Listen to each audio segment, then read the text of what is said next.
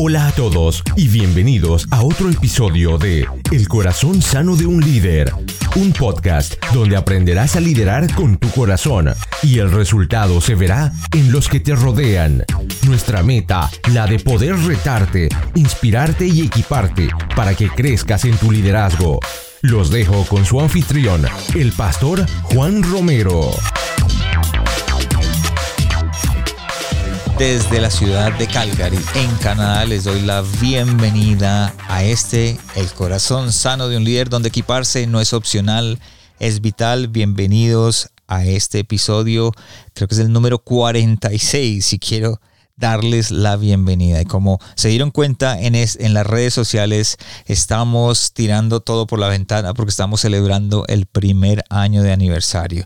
Y como siempre lo he dicho, quisiéramos celebrarlo con ustedes porque sin ustedes nosotros no hubiéramos podido alcanzar nuestros sueños, sin ustedes no hubiéramos podido alcanzar nuestras metas. Así que gracias por estar con nosotros. Y parte de esa celebración fueron algunos libros que hemos rifado, así que ya hay muchos ganadores. Felicitaciones aquellos que ganaron.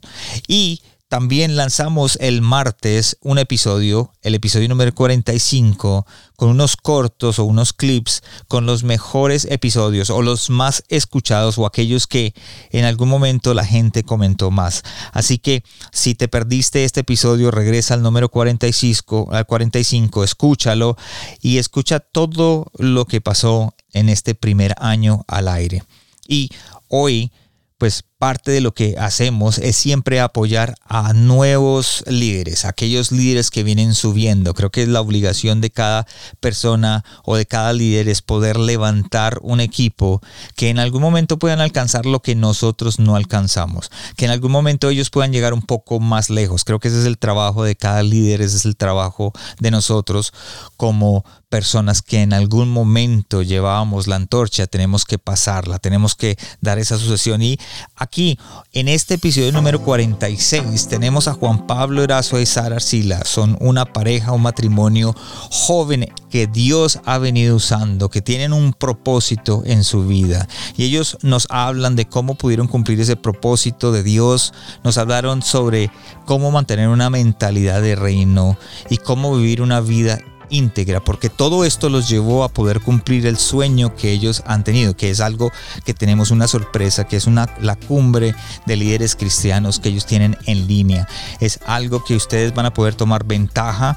Son más de 30 o 30 invitados, 30 líderes que tienen temas espectaculares de crecimiento y es totalmente gratis por un tiempo. Así que si vas a la página de internet del corazón sano de un vas a ver los enlaces para poder ingresar totalmente gratis a esta cumbre de líderes y poder tomar ventaja de los videos, tomar ventaja de las enseñanzas de esos líderes. Entonces, vamos a que Juan Pablo y, y Sara nos cuenten un poco más de cómo pudieron alcanzar ese sueño, cómo pudieron lograr ese propósito de Dios en su vida y de qué se trata la cumbre. Así que los dejo y vamos a nuestra conversación con ellos. Hola a todos y gracias por estar con nosotros. Bienvenido a un nuevo episodio de El corazón sano de un líder, donde creemos que equiparnos no es opcional, es vital. Hoy tengo unos invitados especiales, una persona que eh, les doy, les soy sincero, los conocí hace poquito, pero han llegado a mi corazón y empecé a quererlos, llamarlos y estamos acá porque creo que a pesar de la edad que tienen, de los jóvenes que son, tienen algo que decir y es espectacular. Juan Pablo, Sara, bienvenidos al corazón sano de un líder. Hola Juan, de verdad es un gran placer estar contigo en este podcast. Yo le decía a mi esposa, mi amor, nos invitaron al podcast de Juan Romero, del corazón de un líder, de verdad, qué, qué maravilla, qué placer poder hacer parte y compartir lo que Dios nos ha enseñado durante todos estos años, que son pocos los años, como tú lo dijiste, pero yo creo que sustanciosos. Entonces, muchísimas gracias. Sí, estamos felices, Pastor, de estar acompañándote, además en un podcast que ya estaba en nuestro corazón, que ya venimos escuchando periódicamente, así que, bueno, no, un privilegio, una bendición y esperamos que sea de mucha edificación y de mucha bendición para todos. Gracias a ustedes por compartir y por estar acá y por aceptar la invitación. Algo que yo siempre digo eh, es, no importa nuestra edad y no importa lo que lo que podamos decir. Lo que para mí es importante es las cosas que tú puedes sembrar en los demás y es por eso que están acá, porque yo creo que en el poco tiempo que hemos hablado ustedes tienen algo que sembrar y eso es importante para los jóvenes, para las personas que vienen detrás, los que vienen subiendo. Cuéntanos para las personas que nos escuchan y mis oyentes que no saben dónde están, dónde estás o dónde están y qué mueve su corazón. Bueno, nosotros estamos ubicados acá en Medellín, Colombia. Estamos casados ya hace casi cuatro años, en diciembre cumplimos nuestro cuarto aniversario y nos mueve en nuestro corazón las almas, de verdad. O sea, el Señor ha puesto últimamente en nuestras vidas un ardor por querer compartir, por querer mostrar lo que Él ha hecho en nuestras vidas y que la gente pueda ver que somos personas normales y que todo el mundo tiene acceso a esa relación especial con el Señor. Justamente digo, digo algo aquí rápido y es, me gusta mucho contar historias y justamente tengo un podcast sobre eso porque quiero siempre estar testificando lo que Dios hace a través de mi vida en eventos muy casuales, muy naturales, pero que se puede ver la mano sobrenatural de Dios. Aquí lo dejo con mi esposita. Sí, mueve nuestro corazón la presencia de Dios y nuestra generación. Creo que por algo el Señor nos confió vivir en esta generación y, nos mueve poder levantarnos a impactar esa generación, poder aprender mucho, mucho acerca de ese liderazgo para poder impartirlo a otros. Y bueno, en eso estamos ahora. Ustedes representan un ministerio que se llama eh, em, Ministerio del Tiempo de Impacto. Eh, es algo que están trabajando juntos. Sé que Sara está trabajando más en él, pero cuéntanos un poquito de ese ministerio y para los que me están escuchando, las notas del, podcast de Juan Pablo, las notas de, que, de lo que estamos hablando, todas estas notas van a estar en el, en el corazón sano de un líder.com para que nos sigan y lo puedan eh, simplemente seguir a cada uno en sus Facebook, en sus Instagram y en lo que necesiten. Cuéntanos ahora un poquito acerca de tiempo de impacto y cuéntanos lo que estás haciendo en este momento porque hay una sorpresa para todos, estamos haciendo algo y hay una sorpresa para nuestros oyentes. Bueno, realmente tiempo de impacto nace Recién yo conozco al Señor, que es exactamente hace 10 años. Él me regala este nombre y me regala la idea de comenzar simplemente a expandir su palabra, a contarle a otros acerca de Él, de cómo se vive una relación con Él a través de las redes sociales y de los medios digitales. Yo lo comienzo haciendo a través de pequeños podcasts, que en ese tiempo no tenía ese nombre. Eh, yo creé un loguito y lo subía a YouTube, compartiendo la palabra. Luego de eso, hace cinco años ya creé el Instagram y comenzamos a compartir la palabra de Dios eh, a través del canal de YouTube, a través del Instagram y simplemente con ese anhelo de que las personas sepan que hay una relación y un estilo de vida que se puede vivir de la mano de Dios. Y bueno, el Señor desde el año pasado me llama como a dedicarme más tiempo completo a él, así que tomo ese paso de fe de renunciar a mi trabajo y dedicarme 100% a tiempo de impacto. Y bueno, mi esposito sí les quiero decir que desde que éramos amigos, él ya estaba involucrado en tiempo de impacto porque yo le decía, haz videos para tiempo de impacto, haz notas de voz para tiempo de impacto, y él lo hacía. Y, y, bueno, es algo muy lindo que el Señor nos ha regalado una comunidad, digámoslo así, digital y ahorita, sí, como tú decías, estamos lanzando un súper regalo, una súper bendición que el Señor nos dio también esta idea en oración y es la primera cumbre virtual para líderes cristianos, donde junto con 30 expertos de nueve países queremos equipar al líder cristiano tanto en el carácter como en las herramientas que necesita para tener una vida, un ministerio de éxito. Y justamente nace porque nosotros también hemos tenido un ministerio, nos han puesto un ministerio, digamos, de jóvenes, tomen, manejen este ministerio. Y claro, tenemos amor, pasión por Dios, pero siempre está esa pregunta, ¿y cómo le hago? ¿Y, cómo doy una consejería? ¿Y cómo preparo una predicación? ¿Y, ¿Y qué formo en mi carácter para esto? Entonces, de ahí nace la cumbre y bueno, una invitación para, para todos, además porque pueden registrarse completamente gratis. ¿En dónde empezó? O sea, ¿dónde fue, dónde salió esa cumbre? En el corazón tuyo, pero ¿qué fue lo que lo motivó a decir, hagamos algo así? Porque obviamente acabas de decir, de pronto mucha gente, eh, la falta de conocimiento, eh, bienvenido al pastoraje, nos, simplemente nos empujan, nos dicen, esto es lo que tiene que hacer, y uno se vota y lo hace sin, sin aprender. ¿De dónde salió el hecho de que si vamos a hacer algo con, líderes, vamos a contactarlos, vamos a, exponerles lo que queremos hacer y, ellos dijeron, sí, yo me, yo me subo a ese bus. ¿Cómo lo hicieron? Yo creería, hay algo súper importante y es la gracia de Dios. Yo no sé, es el favor de Él, porque cuando mi esposa me dice el año pasado, amor, quiero renunciar, me dice, no, desde el 2018 me lo dijo, amor, quiero renunciar a mi trabajo y yo le dije, listo, vamos para eso. Pasaron una serie de inconvenientes y un año después tomamos la decisión radical y en agosto del 2019 lo hacemos. Y pensábamos algo totalmente diferente en nuestra cabeza, de verdad. Teníamos un, eh, servíamos, liderábamos jóvenes y todo este tema y un momento a otro Dios nos comienza a cambiar los planes y le entrega en oración a mi esposa una idea espectacular porque siempre hemos querido siempre hemos querido servirle y utilizar los talentos que él ya nos ha dado al servicio de las demás personas. Pero siempre está la pregunta, ¿cómo? O sea, ya sé hacer cosas, pero ¿cómo lo pongo al servicio de las demás personas. Incluso yo estaba ahí en mi trabajo y yo dije, Señor, tú no me, tú me dices que salga de la barca, que renuncie, pero no me dices qué, qué me pongo a hacer. Y yo cojo una libreta y un lapicero y me salgo de mi oficina como a un lugar un poquito campestre donde trabajaba y que estaba sola y comienzo a orar, a orar y siento como Dios me dio esta idea de esta cumbre. Sentí que Él me empezó como a dictar esos temas eh, de liderazgo, cómo dar una predicación cómo se hace esto, cómo eh, eh, marketing para iglesias, bueno, un montón de temas y yo comienzo a escribirlos y ahí llamo a mi esposo, amor, mira esta idea que el Señor me acaba de dar. Mi esposo dice, ¿qué es eso, amor? Y ahí sí ya como dice Juanpa, fue esa gracia del Señor de empezar a tocar puertas de esos líderes que Él ponía en nuestro corazón y que esos líderes dijeran, wow, ¿qué es esta idea? Cuenten conmigo y, quisieran pues como participar. Y el Señor nos regala un versículo en el cual basamos la cumbre que está en el Salmo 78-72 que dice, y Él los pastoreó según la integridad de su corazón y la destreza de sus manos. Y de ahí entonces nace como la temática de toda la cumbre. ¿Qué podremos ver en, esa, en la cumbre? Vamos a ver dos fases. La primera es todo lo que tiene que ver con el desarrollo personal y el carácter del líder.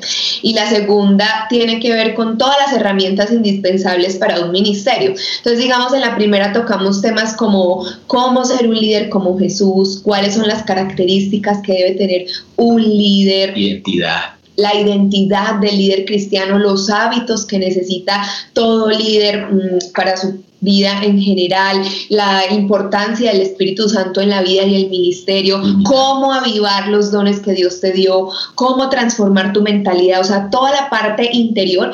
Y la segunda fase entonces ya es todas las herramientas, eh, eso que hablamos, cómo construir un ministerio digital, cómo desarrollar cultura y ADN en una iglesia, eh, cómo, predicar, cómo predicar, cómo dar una consejería. Entonces, eh, son estas dos fases y en serio va a estar una bendición. Las ideas de dónde vienen y los temas con los que vienen vienen porque tú y Juanpa, como le, como le dices a Juan Pablo, vieron la necesidad de que de pronto ustedes lo necesitaban en algún momento y ahora lo quieren pasar a aquellas personas que vienen detrás y vienen subiendo, ¿verdad? Totalmente, totalmente. O sea, nosotros somos los primeros alumnos de la cumbre. o sea, los primeros que estamos aprendiendo de cada expositor con su respectivo tema porque nosotros nos hemos visto en esa misma circunstancia. Entonces, como nos ponemos en el lugar del otro, dijimos, bueno, ¿qué información hay? Tú te metes a internet y claro, puedes encontrar mucha información, pero es demasiada cómo organizarla, no está, no está tan organizada como, como debería. Entonces hay tanto de aquí, tanto de allá, dijimos, no, necesitamos, necesitamos consolidarla y que todos los cristianos que quieran servir a Dios, que quieran liderar, nos han escrito, ay, mire, yo no soy líder en mi iglesia, me puedo inscribir. Yo le digo, todos estamos llamados a liderar, Tú eres un líder en tu entorno, inscríbete, es gratis. Entonces nos dimos cuenta de eso y por eso le metimos tanto empeño. Te digo, son seis, fueron seis meses de trabajo arduo, día y noche, 12 horas trabajando duro. La gente de pronto ve una página de internet, pero todo lo que hay detrás de eso, aparte la edición, los videos, bueno, muchísimas cosas. Entonces anhelamos, anhelamos con todo nuestro corazón impactar cientos de miles de creyentes a nivel mundial. Quisiéramos 100 mil, tenemos esa cifra en la cabeza, quisiéramos 100 mil personas registradas. Es como como una meta que tenemos ahí en nuestro corazón, pero esperamos que el Señor nos sorprenda. Tú dijiste algo hace poquito cuando, cuando tenías el llamado de Dios y te dijo, renunciamos, no renunciamos, de qué vamos a vivir, qué vamos a hacer, ¿cierto? Me imagino que esas eran las preguntas que, que se estaban haciendo, de dónde vamos a comer.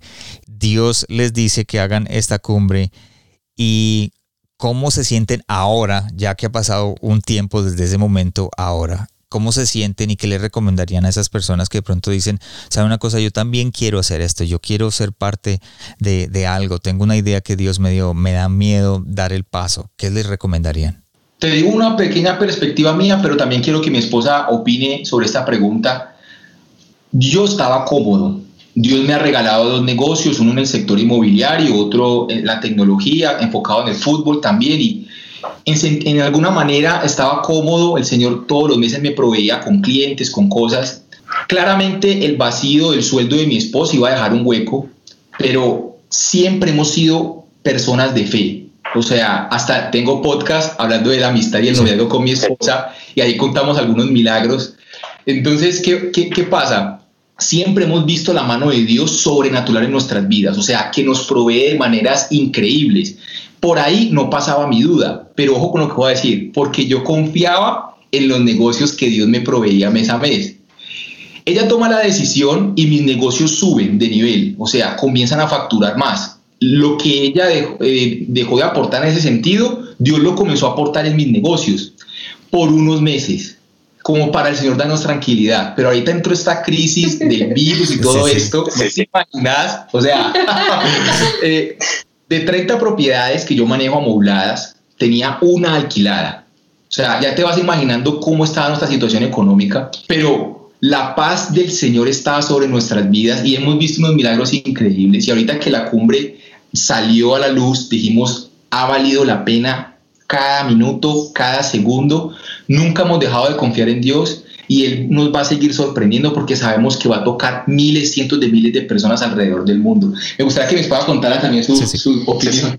Bueno, cuando recibimos este llamado de parte del Señor, como tú dices, se levantaron muchos y sí en mi mente y eran como, y si nos quedamos como cortos en la parte económica porque esto es de provisión, Señor, y si mi familia dice que me enloquecí porque son súper trabajadores, ¿cómo así que voy a renunciar al trabajo? Y si pierdo entonces mi estatus profesional, ya llevo siete años aquí trabajando toda la carrera, pero hubo algo y fue que yo le dije, ¿sabes qué, Señor? Todo eso me puede generar temor, pero que yo me encuentre cara a cara contigo y tú me digas, Sara, no cumpliste el propósito para el que te cree. Ese sí sería mi mayor temor. Así que Señor, si esto viene de tu parte, yo me lanzo, yo lo hago porque quiero cumplir el propósito que tienes con mi vida. Y aquí incluso quiero mencionar a dos tipos de líderes. Esto también lo vamos a ver en la cumbre eh, por parte de Gerson Fidalgo. Y él decía, hay un líder tipo Moisés que todo es como, ay Señor, pero mira este pueblo, ay, pero es que mira lo que tú, y tú por qué me dices que, que me sigas a mí, y pon una columna que me guíe entonces para yo saber por dónde voy. Y otro líder tipo Josué que Dios mismo le dice, sabes que mi presencia irá contigo donde quiera que tú vayas, hazlo. Y entonces es un líder que listo, ya el Señor me dio su promesa, yo lo hago y antes Josué iba y la presencia lo acompañaba, mientras que Moisés esperaba que una columna se moviera para él moverse. Y es ese llamado al líder de demos pasos de fe y cuando escuchemos la voz de Dios, ese que llama es fiel para respaldar, así que hay que hacerlo. Así es, qué buen consejo y qué buena forma de levantar tus sueños y de levantar las, aquellas creencias que Dios te ha dado. Hablando de la cumbre, tú dijiste que hay muchas personas que te han llamado y te han dicho que los que no son líderes, pero que quieren asistir. ¿Quiénes pueden asistir? Bueno, pueden asistir cualquier creyente que quiera potencializar su liderazgo, llevarlo a otro nivel, pero también líderes dentro o fuera de la iglesia que aman a Dios, que le sirven a Dios, pero que quieren hacerlo con excelencia. Me encanta ese versículo que dice que la mies es mucha y pocos los obreros y creo que es la oportunidad para que nos levantemos a, a servirle a Dios en esa mies, pero hacerlo con todas las herramientas que necesitamos. Es para influencers cristianos, para pastores, para conferencistas, para líderes, eh, eh, como dije, dentro o fuera del ministerio y en general para ese, creyente que quiere crecer. Por ejemplo, nuestros, mi suegro, yo iba a decir que nuestro suegro, mi suegro, eh, que lo amamos, él lleva muy poquito tiempo caminando con el Señor, ha sido maravilloso y él es una persona que está súper emocionada por, por aprender de la cumbre. O sea, es un reflejo del tipo de persona. O sea, no importa cuántos meses, años lleves en el Señor, necesitamos un corazón dispuesto y enseñable para, para querer tomar las herramientas y servir a Dios en excelencia. ¿Dónde podemos encontrar toda la información sobre esta cumbre de líderes? Súper fácil, www.cumbreliderescristianos.com. Ok, ya lo escucharon. cumbreliderescristianos.com ese es el lugar donde lo tienen que escuchar. Vamos a seguir hablando. Creo que ellos tienen algo mm, espectacular que decir. Y mm, antes de entrar en el tema de hoy, quisiera hablar acerca de una aerolínea y, quiero poner este ejemplo de la aerolínea. Eh, es más, no le he comentado ni a, ni a Juan Pablo ni a Sara lo que iba a decir. Pero eh, lo que quería decir era la aerolínea coreana eh, Korean Air, que fue catalogada entre los una de las aerolíneas más peligrosas del mundo entre los 80 y los 90. Tenían un alto índice de accidentes y cuando hicieron la investigación del por qué eh, tenía este alto índice se dieron cuenta de que el problema que tenía la aerolínea era un problema cultural y no era un problema mecánico, era un problema cultural. Es decir, había un piloto que era el capitán eh, de la aeronave encargado del vuelo y había un copiloto eh, que era el que, el, el que lo asistía. El piloto ya era un hombre mayor y el copiloto siempre un hombre joven. Dentro de la cultura coreana, lo que digan los mayores se respeta, así estén equivocados. Entonces, ¿qué pasó?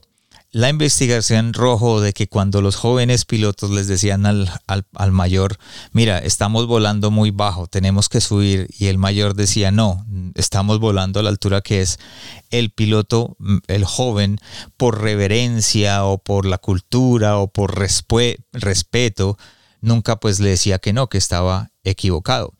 Y todos necesitamos de esas eh, personas que con respeto nos dicen que estamos mal, que cometimos errores, que tenemos que dar un giro y que tenemos que tomar una mejor decisión sin importar la edad. Ustedes son jóvenes y pueden, y vuelvo y digo, tienen muchas cosas que decir y, y creo que, que el trabajo, como dice yo Rosa en el episodio, creo que es el 11, él dice, nosotros tenemos que ayudarle a los jóvenes como ustedes a que alcancen lo que otros han alcanzado y mucho más, porque ustedes pueden hacerlo. Entonces, hoy tenemos estos dos muchachos, dos jóvenes que tienen una mentalidad de reino, que están pensando diferente, que como lo dije antes, como consecuencia de pensar diferente, actúan diferente, terminan haciendo cosas diferentes. Y esa es la mentalidad de, reino. Yo he aprendido que esa es la mentalidad de reino. Primera de Corintios 2 nos dice que es necesario que pensemos diferente y que nuestra consecuencia de pensar diferente es que hagamos cosas, actuemos cosas y hagan cosas diferentes como ustedes lo están haciendo. Así que los felicito por ser esas jóvenes que vienen subiendo y explícanos qué, son, qué es mentalidad de reino. Wow, pues tremenda, tremenda la historia de, la aerolínea. Realmente estuvo muy buena, Pastor, y, lo vivimos. Y realmente lo vivimos. Yo te podría decir, incluso empatando con la pregunta anterior, de, de cómo es que logramos esta cumbre, tuvo que cambiar algo primero en nuestra mentalidad para hoy el Señor estarnos permitiendo lograr cosas diferentes en nuestra vida. Y para hablar de la mentalidad de reino, yo creo que es súper importante primero definir la mentalidad de víctima, mm. porque es que si no identificamos que tenemos mentalidad de víctima, no vamos a poder salir de allí a tener una mentalidad de reino. Y la mentalidad de víctima simplemente es, la podemos hasta definir con, con Adán y Eva, eh, cuando están en el paraíso y ellos pecan, comen el fruto prohibido y el Señor sale y le pregunta a Adán, Adán, ¿dónde estás? Haz que me escondí porque tuvo miedo y a ti quién te dijo que estabas desnudo. Y entonces Adán le dice, la mujer que tú me diste, esa me dio a comer de un fruto. Y luego Dios le dice, ¿qué pasó Eva? La serpiente. Eso es mentalidad de víctima, ¿por qué? Todo el mundo tiene la culpa de lo que pasa en mi vida, menos yo. Y siempre estamos buscando eh, poner responsabilidad sobre nuestra vida en otros. Ah, es que yo soy así porque mi papá, mi mamá, porque esto, porque nací en un hogar tal, porque es que yo soy una víctima, porque me ha pasado esto y esto y esto en mi vida. Y eso hace que no tengas ese libre albedrío que Dios nos dio para decidir cambiar situaciones, sino que no, pobrecito yo. O por ejemplo en el tema de la provisión, y, ojo aquí, eh, porque nos toca a nosotros los cristianos, y es como, ah, sí, Dios proveerá, pero es un Dios proveerá conchudo porque no es yo tomo acción y Dios me provee, sino que, ay, sí, Él provee, Él provee y eso me evita a mí tomar cartas en el asunto y hacer lo que me corresponde. Yo no sé si te siguen aquí futbolistas que te estén escuchando, yo fui futbolista un gran tiempo de mi vida. Cuando yo dejé el fútbol, mi actitud de victimiza era, no, no, no, yo no llegué a profesional porque es que me lesioné el tobillo. Yo tuve una cirugía de tobillo cuando jugué en Brasil. Eso puede ser otra historia, pero está en uno de mis podcasts por allá, el primerito, porque no fue jugador de fútbol profesional. Y esa era mi, mi víctima, imagínate. La gente dice, ay, ¿por qué no fuiste jugador? Ay, no, la rodilla. Usted, usted le pregunta a mucha gente que le gusta el fútbol. No, la rodilla. es un contexto actualizado. Entonces, sí es muy importante arrancar de, de ahí, entender esa victimez. Sí, ¿Y, por qué no llegaste realmente a ser jugador de ah, fútbol? Porque me falta disciplina, porque, porque no me comía lo que era que las verduras bien, el trasnocho afecta demasiado, no entrenaba al 100% mi cuerpo físico, o sea, muchísimas cosas. Tenía talento, pero me confié solamente del talento, me faltó muchísimo trabajo, muchísimo. Yo lo reconozco y ya, ya lo asumí. Entonces es una mentalidad que puede ser cultural y ancestral. Por ejemplo, el latinoamericano la tiene muy arraigada porque somos países subdesarrollados, bueno, tantas cosas. Además de eso es una mentalidad de falta de fe, una mentalidad que actúa en la mediocridad, una mentalidad que cree que no lo puede lograr, entonces ni lo intenta y, ve a los otros como que, ay, el otro sí lo intenta, pero es que seguro tiene rosca, tenía contactos y demás. Es una mentalidad que no hay generosidad, más bien es como la ley del embudo, lo ancho para mí, lo angosto para los demás,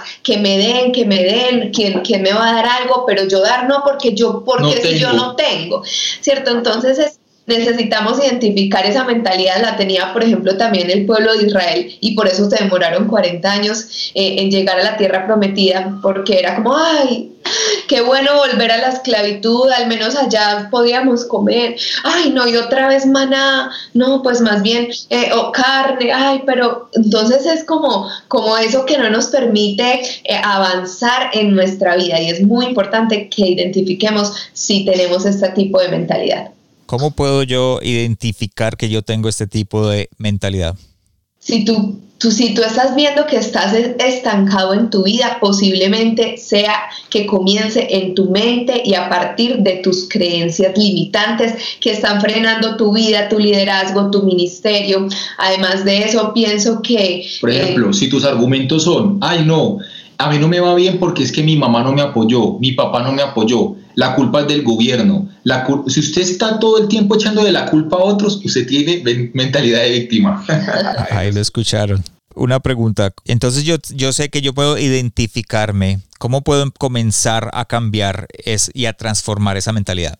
Aquí es que llega la parte importante que es transformar. Entonces, esta mentalidad de víctima, ¿cómo la pasamos a mentalidad de reino? Y es, la palabra es muy clara en decir que Él va transformando nuestros pensamientos a través de su palabra, pero es que, ¿qué pasa con el creyente?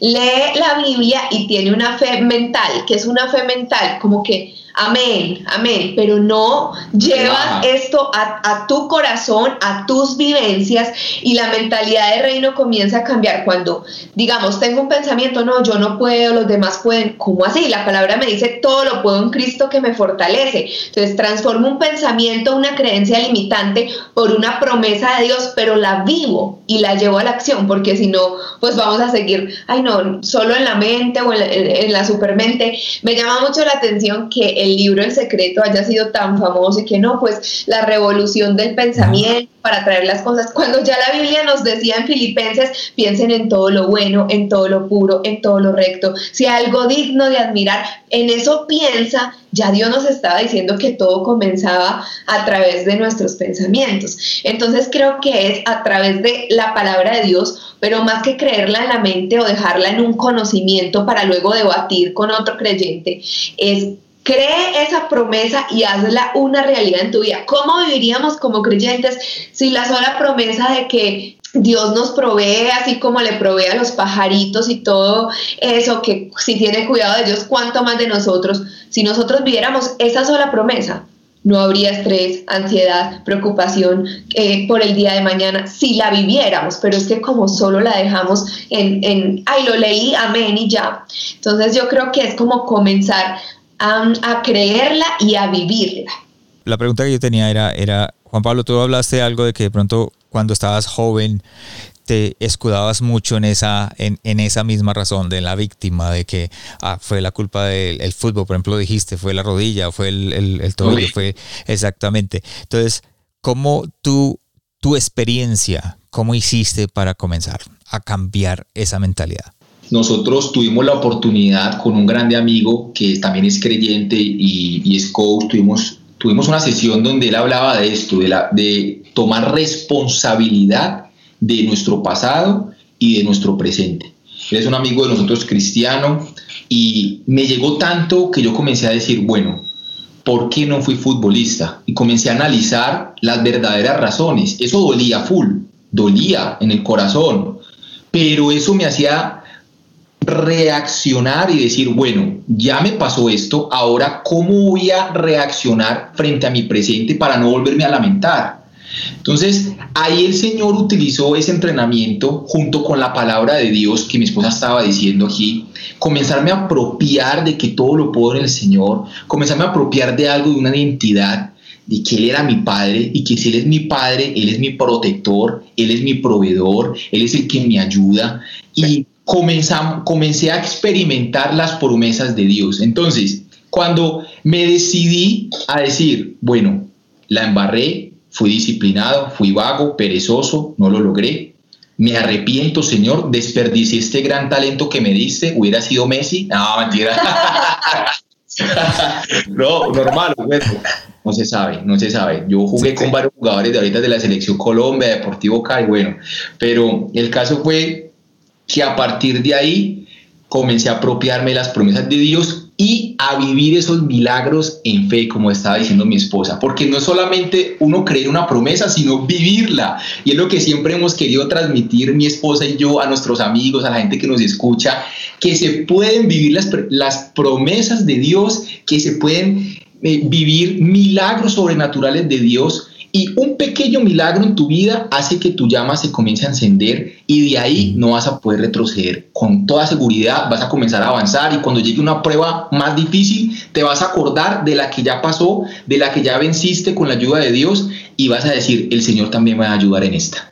Y sabes qué, pastor, también transformar tus palabras. Por ejemplo, algo muy sencillo que nos pasa a todos, ay, qué pena, llegué tarde, es que había un trancón. En serio había un trancón o si hubiese salido con 15 minutos de anterioridad, así hubiese trancón, hubieras podido cumplir tu cita. Entonces es comenzar a, transformar tu mentalidad, tus palabras y tu realidad pasar de víctima a ser responsable, sino que aparte de responsable tenemos a Dios y esto es lo que nos, nos hace la diferencia, digamos, con, con, las demás personas que no sean creyentes, que ya ahí es como adapto sus promesas, su reino en mi, en mi vida. ¿Cierto? Entonces creo que es muy importante también las palabras. Ustedes dos hablaron de el poder cambiar la mentalidad y hacerse responsable de las cosas. Y el poder cambiar esa, esa, esa mentalidad y hacernos responsables significa también que tenemos que trabajar en nuestro carácter, en nuestra integridad, en, nuestra, en lo que somos nosotros. ¿Cómo empiezo yo a trabajar en ese carácter cuando digo, cuando hay algo que de pronto yo he venido cargando desde hace mucho tiempo y nunca lo he cambiado? Bueno, yo, yo lo diría cuando comencemos a reconocer que Dios está en todos los rincones de nuestra vida.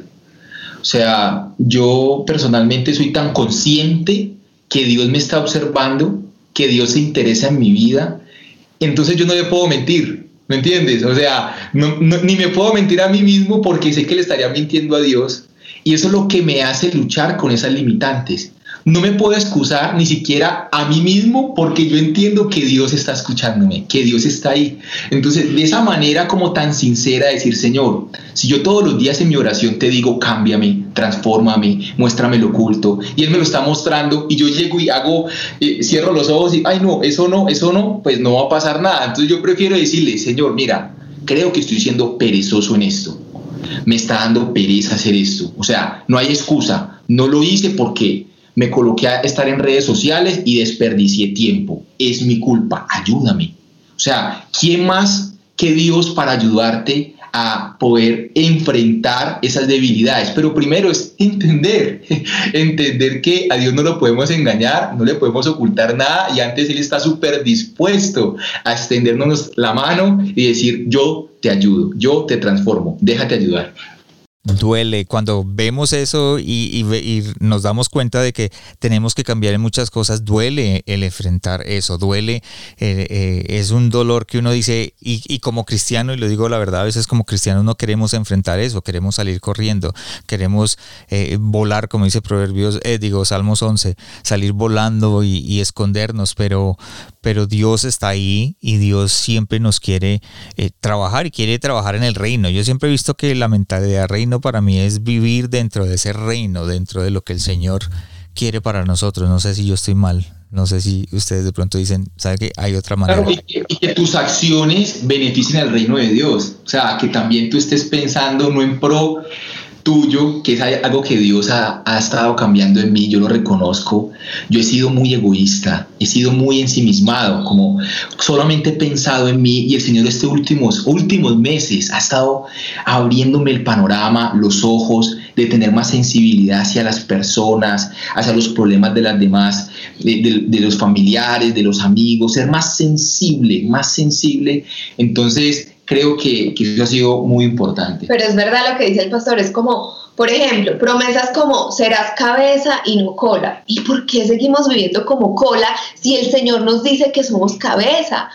Si nos dice que somos linaje escogido, nación santa, pueblo adquirido con Él, ¿por qué nuestro valor está puesto en lo que los otros dicen? Si el Señor dice que es mejor dar que recibir, ¿por qué como cristianos o como creyentes a veces preferimos guardar lo que tenemos y solo acapararlo para nosotros. Entonces ahí es que la palabra se debe convertir en esa realidad para nuestra vida y eso es vivir conforme a la mentalidad y al, reino del, Señor. Nuestro carácter debe ser y, y nos debe enseñar a vivir en ese reino, ¿verdad? Sí, yo creo que es súper importante lo que tocaste porque yo diría que las dos cosas que más nos pueden frenar como creyentes en nuestro liderazgo y en nuestro llamado es nuestra mentalidad y nuestra falta de integridad. ¿Cómo puedo yo darme cuenta que, que soy íntegro? Definamos integridad primero que todo. Bueno, a mí me gusta definir la integridad como la capacidad de hacer las cosas bien aun cuando nadie te esté viendo. O sea, es eso. Cuando nadie te esté viendo, haz las cosas bien. Ahí hay integridad. Sí, porque honestidad es muy fácil de pronto entonces, ay, esta persona me devolvió más y como se va a dar cuenta, y mira, me devolviste más, ay, tan honesto, tan querido, pero como eres en, tu casa. Integridad de un líder también es ese líder que en la casa le cree en todo lo que dice, porque es coherente con lo que predica, con lo que dice, con lo que habla de la palabra del Señor y con lo que vive en su intimidad, en sus acciones, en su familia. Y es, es integridad, yo no diría que tiene que ver con perfección, porque perfectos realmente no somos y tenemos debilidades, somos vulnerables, pero sí tiene que ver con, con ese anhelo del corazón de agradar a Dios y de cada día irse perfeccionando, eh, pues dejándose perfeccionar por Él. Hay algo que yo siempre digo, cuando la vida te pega de una manera tan fuerte, que la economía, tu salud, tu familia, eh, empiezas a ver las cosas, viene una presión, por ejemplo, ahorita en esta cuarentena que, que tú dijiste, wow, una presión tremenda, eh, vas a tener que tomar decisiones y, y vas a tener, tomar decisiones de acuerdo a lo que Dios nos enseñó creo que eso también es parte de la integridad y del carácter de vivir en ese reino. O sea, porque es que todo va cogido de la mano. la mentalidad de reino va cogida de la mano del carácter y el carácter va cogido de la mano de la integridad. Entonces, creo que esos son los momentos donde nosotros podemos decir, wow, estoy fallando en la integridad, estoy fallando, confío en Dios, ¿cierto? Porque creo que la integridad también parte en confiar en Dios. Uf, Claro que sí, te cuento una historia súper rápida. En este tiempo hemos vivido muchas tentaciones, pruebas. El, enemigo siempre va a querer mm, atacar tu integridad porque sabe que si caes en ella te vas a sentir miserable para volver a la presencia de Dios y volver a retomar esa relación. O sea, él siempre va a querer tumbarte. Mm, nosotros vivimos una situación eh, en esta cuarentena donde mal económicamente y me suena el teléfono y es una persona interesada en alquilarme dos propiedades por, por un mes cada, cada apartamento. Yo hago unas preguntas de rutina porque hay unas políticas y el hombre a lo último se sincera conmigo y me dice, no, vea mi hermano, yo voy a llevar una dama de compañía, así le dijo él. Y cada hora va a entrar un cliente. Entonces van a entrar ocho clientes por, por día. Por eso necesito dos apartamentos, porque tal. Y yo le dije, ah, no, no te alquilo, punto. Ya. Y podía ser un buen dinero el que me iba a ganar para pagar muchísimas cosas que necesitábamos pagar. Pero me, me pesa muchísimo, muchísimo es agradar al Señor en todas nuestras acciones. Una vez también me presentaron un negocio donde en una transacción me ganaba 3 millones de pesos colombianos, eso en este momento son como 800, 700 dólares, en, en una hora me los ganaba y, y el Espíritu Santo nos inquietó, algo no está bien ahí. Y nosotros, pero tan raro, hacen el pago con tarjeta de crédito, todo está en orden. Y el Señor nos mostró que esa tarjeta de crédito era robada. Y declinamos, llamé a la compañía con la que trabajo alquilando los apartamentos y dije, mire, esta operación me parece rara. Ellos investigaron y se dieron cuenta que sí, que la tarjeta de crédito era robada y anularon la, la operación. Entonces, gracias a Dios, estar sensibles a su voz nos permite ser librados de muchas de esas cosas. Y para finalizar, algo muy puntual, pero creo que todo líder debe escucharlo en este podcast y los que están casados, vivimos tentaciones. Nos pueden escribir un chat, un WhatsApp, una, una mujer diferente a tu esposa, que puede ser algo muy inofensivo, ¿cierto? Pero puede, pero puede tener veneno. Hay que tener cuidado. A mí me pasó algo muy interesante y no me da vergüenza contarlo porque tenemos la paz del Señor, la integridad. Una exnovia, imagínate, me escribió a mí eh, hace unos meses, me escribió, me pareció normal, me pareció normal al principio, pero después no me pareció tan normal. Y el Señor me estaba inquietando, que eso no estaba bien, yo corté eso de hablar con esa, con esa mujer. Y después pasa la parte de la integridad, confesarle a la esposa que hablé con una exnovia. Y no había hablado nada malo, te digo, pero ahí estaba lo que yo sentía por dentro del Espíritu Santo, no, tienes que hablar con tu esposa. Y yo le confesé eso a mi esposa, hubo una libertad, quitamos el, el, poder, el poder que tenía ese secreto que el enemigo quería tener sobre mi vida, lo anulamos, oramos y bueno, vencimos esta situación, pero mucho ojo, mucho ojo a los pastores que nos están escuchando, porque sé que no es malo conversar con una mujer, ¿cierto? Los hombres, no es malo, pero hay que tener cuidado, un discernimiento ahí especial la motivación por la cual tú estás hablando con esa mujer o la razón por la cual esto lo estás haciendo, creo que es lo que empieza a pegar en la parte de atrás y empieza a carcomer. Yo siempre digo, la cultura y el cristianismo no van juntos en muchas cosas y yo digo que la mayoría, cuando uno se vuelve cristiano, uno tiene que empezar a dejar cosas de nuestra misma cultura y eso es, es algo. Yo, yo te soy eh, sincero, eh, yo estuve, crecí en Estados Unidos, pero crecí en Colombia también y, y, la cultura del Colombia, de, los colombianos son muy machistas, que eh, me imagino que también en México es igual o en donde nos escuchan y que tienen tener mujeres y varias mujeres y entre más tengan. Pero cuando me volví cristiano me di cuenta de que eso era incorrecto, que lo que iba a hacer iba a hacer sufrir a mi esposa, a mis hijos. Y hubo momentos en que mi matrimonio se tambaleó por decisiones que yo no, no debería haber tomado porque la cultura estaba muy arrasgada en mí. Y eso creo que tener esa mentalidad de reino es vivir en el reino de Dios. Entonces hay que dejar muchas de las cosas de la cultura que nos lleva, que son malas, que como dices tú, traen veneno para nuestra vida. Me encanta lo que ustedes hablan. Sara, ¿tú querías decir algo? No, solamente respecto a la integridad es recordar siempre a quién rendiremos cuentas. Es que como creyentes, como líderes, como pastores, ¿qué importa tener muy buena comunicación y, muy buena predicación? Y, qué importa a qué nivel estás llegando, con quiénes estás eh, invitados en las conferencias? Si cuando mires cara a cara a Dios te vaya a reprobar y te vaya a decir no fuiste fiel, o como dice la palabra, te vaya a decir apartados de mí, hacedores de maldad, porque nunca los conocí. Realmente la integridad es saber que tú estés bien delante de Dios y aún pueden levantarse comentarios, pueden eh, eh, levantarse acusadores, pero que tú tengas esa conciencia tranquila de que estás haciendo las cosas bien delante de Dios, aunque no seas perfecto. Creo que eso tiene mucho que ver con integridad. Claro, Lucas dice que al que más se le da, más se le exige y, y viene con una responsabilidad grandísima. E inclusive estaba leyendo hace un par de meses, como seis meses, cogieron a un pastor en, Estados Unidos porque tenía una red de menores y los, y los mismos líderes que lo rodeaban eran los que tenían los menores y eran los que ah. Y es una iglesia eh, latina eh, con, con, iglesias en México y en otros lugares y él también tenía una en Los Ángeles, en Los Ángeles que fue que lo agarraron o en, California. Y terrible porque la falta de integridad y, y vemos caer a muchos pastores, muchos líderes de alabanza, líderes de ministerio que caen por esa misma situación. Me gustaría añadir algo que me parece supremamente triste y es vivir una vida de apariencia y que cuando quieras orarle a Dios, sentir que tu relación está perdida con Él. O sea, eso me parece lo más triste.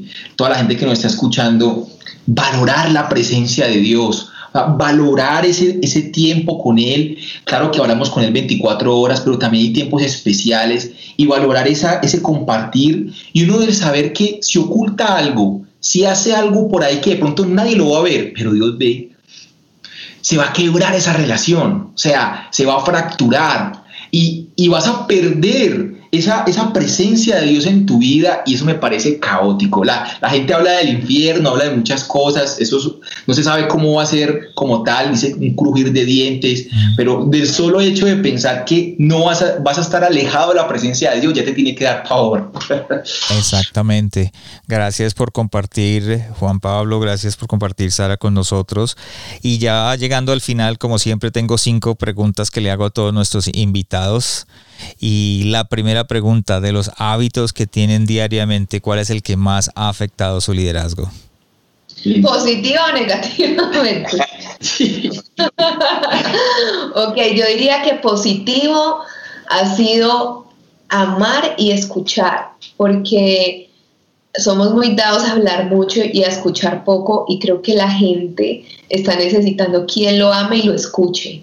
Eh, con gracia y con verdad, que sería la gracia primero y la verdad es que obviamente no es eh, ir en contra de la Biblia y de lo que ya está escrito y siempre ir con esa verdad, pero con ese amor y esa gracia, eso ha hecho que, que, que mi liderazgo haya crecido y que el Señor me permita como tocar tantas personas, escucharlas, amarlas. Y yo diría que de pronto negativo, justamente por la misma línea de que soy tan dada a las personas, eh, estoy trabajando mucho en el tema de no darle tanta importancia al que dirán y no, no tomar decisiones ni nada de eso basado en, en como, o sea, es una trampa, lo dice la Biblia, confiar en, los demás. Entonces, eh, no nací para agradar a otros, nací para agradar a Dios, pero es algo en lo que he estado trabajando también. Bueno, mi respuesta suena un poquito religiosa. Pero me sincero, me sincero con todos los líderes que nos están escuchando. Creo que un hábito que ha cambiado mi liderazgo es el hábito de la oración. Y yo lo quiero explicar porque yo sé que muchas personas cristianas que aman al Señor no tienen el hábito de orar, el hábito de buscar la presencia de Dios todos los días, de tener esa comunicación con Él. eh, no es que todos, ¿no? Pero personalmente eso era una realidad en mi vida antes. Oraba, sacaba tiempos para el Señor, una vez, a la, dos, tres veces a la semana, pero no todos los días. Y cambió un hábito en mí es de valorar la presencia de Dios. Y comencé a valorar, sacar tiempos con Él, sacar tiempos con Él, tiempos de silencio, que no digo nada, o tiempos también de alabanza, ¿cierto? Y eso ha cambiado mucho mi liderazgo porque eso ha puesto una gracia especial a la hora de preparar algo, de compartir algo. Creo que, y cuando hablo, cuando las personas se acercan, me piden algún consejo, notan algo, pero es porque el hábito de estar buscando de Dios todos los días, o sea, de verdad lo digo porque yo no lo hacía todos los días, y de punto da hasta vergüenza decirlo, pero estoy trabajando en ese hábito y creo que ese hábito está está generando un impacto a mi alrededor, aunque pareciera que yo no me dé cuenta, pero yo sé que sí está sucediendo. Doy fe, doy fe. Gracias. Te digo, sí. usted puede decir lo que quiera y lo aman en todo lado, pero la esposa si no está feliz, usted no, no pasa nada. Ella es el validador. No, es verdad, él se está metiendo mucho en la presencia de Dios y, y, está siendo transformado, está siendo transformado y está siendo más dado a la gente y de eso se trata servir. Eh, el liderazgo es de servir y creo que ha sido transformado en intimidad, entonces Sí, estuvo muy bien la respuesta. muy bien. Segunda pregunta, ¿cómo te estás preparando o cómo se están preparando para el siguiente paso en su llamado? Bueno, primero con la cumbre virtual para líderes cristianos, como dijimos ahorita, somos los primeros alumnos. Como esponjitas. Sí, aprendiendo mucho de cada experto, es la información que comparten es supremamente valiosa. Y segundo, entramos a estudiar a Cristo para las Naciones, acá en la ciudad de Medellín tienen una sede, creo que también tienen en Miami. En Texas. En Texas. Y bueno, estamos estudiando, capacitándonos, son cuatro semestres, ya pasamos el primero, ya nos quedan tres y aprovecho pues para, para, animar a que la gente también se pueda capacitar, ya sea en, con la cumbre, sería espectacular, o también en su, en su ciudad local, buscar, buscar algo para poderse instruir. Eh, la, la tercera, ¿cuál fue el último libro que leyeron y el que le recomendarías a otros líderes o otros oyentes en este momento? El último que leímos se llama Las 12 transgresiones de Sergio, ¿de Sergio qué? Cataglini, algo sí, es Cataglini. Lo leímos juntos justamente porque fue como una tarea de, de, de allí de CPN, eh, pero nos encantó. Te digo que habla acerca de 12 líderes bíblicos y cuál fue el error que cada uno cometió que lo llevó a, a, a graves consecuencias en, en su liderazgo, en sus ministerios. Y es muy, muy, muy relevante este libro porque Sí, o sea, habla de cómo, por ejemplo, Elías tuvo la transgresión de la desilusión y cómo nos pasa eso a tantos eh, líderes eh, cuando estamos en el ministerio, o cómo, por ejemplo, Sansón tuvo la, la transgresión de, de ¿cómo, ¿cómo, es que era la de como de, bueno, sí, de, de, obviar la presencia de Dios y confiar en sus capacidades. Bueno, son 12 y estuvo muy, muy bueno ese libro, pero creo que mi esposito puede recomendar otros. Mm, bueno, yo recomiendo dos.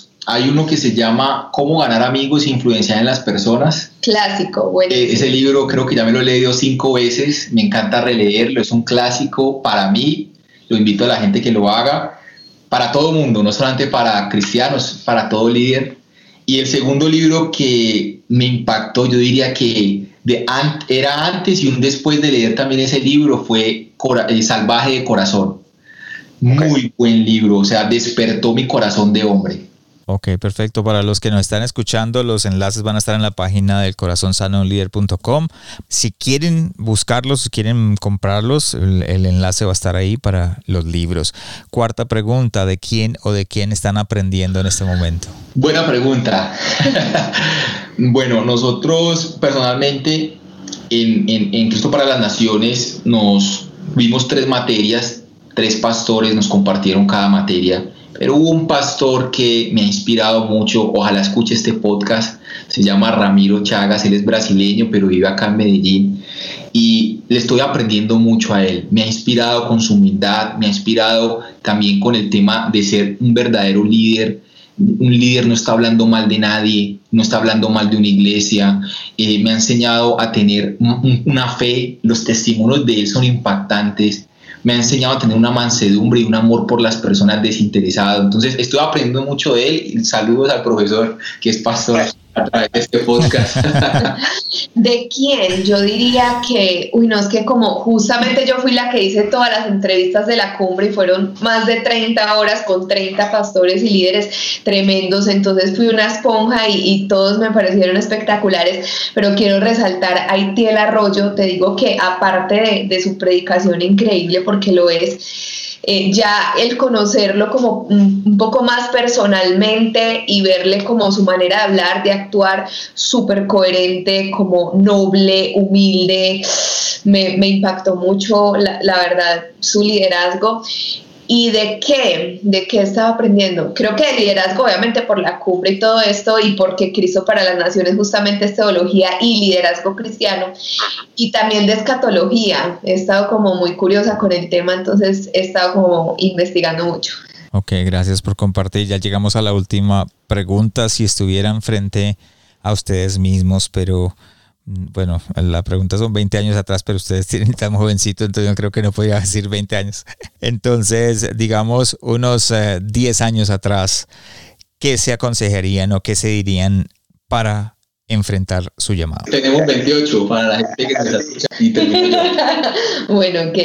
Mm, creo que me, me diría a mí misma que dejé a un lado el temor, porque creo que incluso fui arriesgada a comenzar con Tiempo Impacto también hace casi ya 10 años, pero el temor me impedía como avanzar más, entonces creo que me diría de eso acerca del temor. El segundo que me diría esta frase, voy a decir que la aprendí en algún momento y se quedó grabada en mi mente, y es, eh, bueno, es como a partir de hoy eh, decido no cumplir las expectativas de todos los que me rodean, excepto de Dios.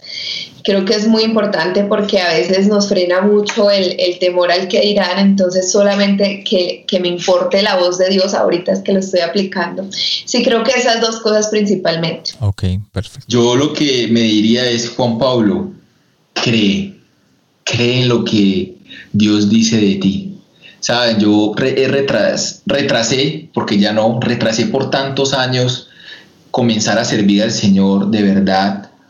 Arranqué a los 26, creo que a los 26 tomé esa decisión, pero me demoré tanto. Yo le diría a ese muchacho, Juan Pablo, cree lo que Dios ya dijo de ti, arranca, arranca, no dudes. O sea, ya el Señor lo dijo, ten fe y dale con toda. excelentes eh, consejos para aquellos que vienen subiendo, esos jóvenes que están escuchando ese podcast y creo que va a ser de visión para muchos jóvenes y líderes que están en este momento pensando cómo arrancar su eh, ministerio, cómo arrancar este paso con Dios, eh, el siguiente paso en sus vidas. Ustedes son un ejemplo de eso y obviamente me siento muy orgulloso de que estén haciendo la, cumbre de líderes cristianos y para los que vuelvo y repito, cumbre de líderes cristianos.com es el lugar donde pueden ir a mirar cuánto cuesta, cómo funciona para aquellos que se están haciendo la pregunta en ese momento, yo quiero ir a entrar a esa cumbre. Bueno, la cumbre es, es 100% online y gratuita. Va a ser gratuita durante los días de emisión, es decir, del 29 de junio al 3 de julio. Cada persona va a tener la oportunidad de ver seis conferencias por día de manera gratuita. Ahora. Van a estar habilitadas 24 horas cada día. Sí, ahora se ofrece un ticket VIP que me parece una opción genial porque es, eh, te da el acceso ilimitado y de por vida a todo ese contenido, es decir, tú tener a 30 líderes eh, de alto nivel eh, dándote todos los temas que necesitas para tu liderazgo y poder no solamente verlo una vez, sino otra vez y otra vez y en dos años si quieres volver a entrar, vuelves a entrar y en seis meses y vuelves a entrar. yo le decía a Juan eso me encanta, nosotros acabamos de ver un semestre muy bueno, eh, aprendiendo mucho, pero no tenemos cómo volver a ver esa información, lo que escribimos y ya Esto es muy, muy buena opción porque es quedarse con este contenido de manera ilimitada por vida. y de por vida. Y es más, los que quieran pueden acceder desde ya, si lo compran ya desde ya pueden acceder, no tienen que esperar a que comience la cumbre. Entonces este es el ticket VIP, tiene un valor de 49 dólares cuando la persona se registra, tiene 30 minutos para comprarlo. Son 50% en ese de valor. Hasta, hasta el día de la cumbre estará en 69 dólares y una vez termine la cumbre quedará en 99 dólares. Yo los invito de todas maneras a que accedan a través del enlace que va a estar aquí en la descripción del podcast para que ingresen directamente por ese enlace y se registren y copien ese enlace y mándenselo a sus amigos por WhatsApp, por, por redes sociales, bueno, háganlo viral, compartan eh, la página de, de este podcast porque yo sé que podemos ser juntos, unidos, una gran influencia alrededor del mundo. Y para añadir tres o cuatro de los invitados que han venido o han estado aquí en el podcast está, son parte de la cumbre, o sea que pueden escucharlos, son amigos míos y gente que en realidad yo amo. Entonces eh, vamos a apoyar a estos dos muchachos con esta gran cumbre de líderes cristianos, un proyecto tan espectacular.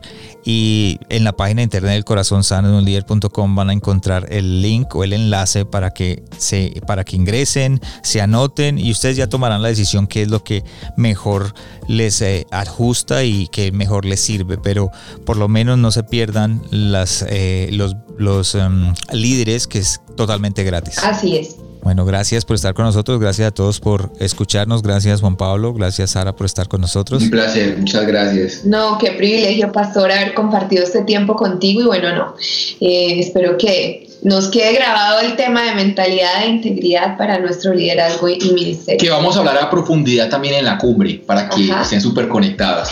Gracias por habernos acompañado esta semana en el corazón sano de un líder. Espero que lo que escuchaste el día de hoy haya sido de crecimiento para tu vida. Visítanos en nuestra página de internet elcorazonsanodeunlider.com donde podrás suscribirte en iTunes, Spotify, Google Play o en cualquiera de tus plataformas favoritas. También nos puedes seguir en Facebook y en Instagram como El Corazón Sano de un Líder y no olvides compartirlo en tus redes sociales. Les habló su anfitrión Juan Romero. Te esperamos la próxima semana y recuerda, lo mejor está por venir. mais.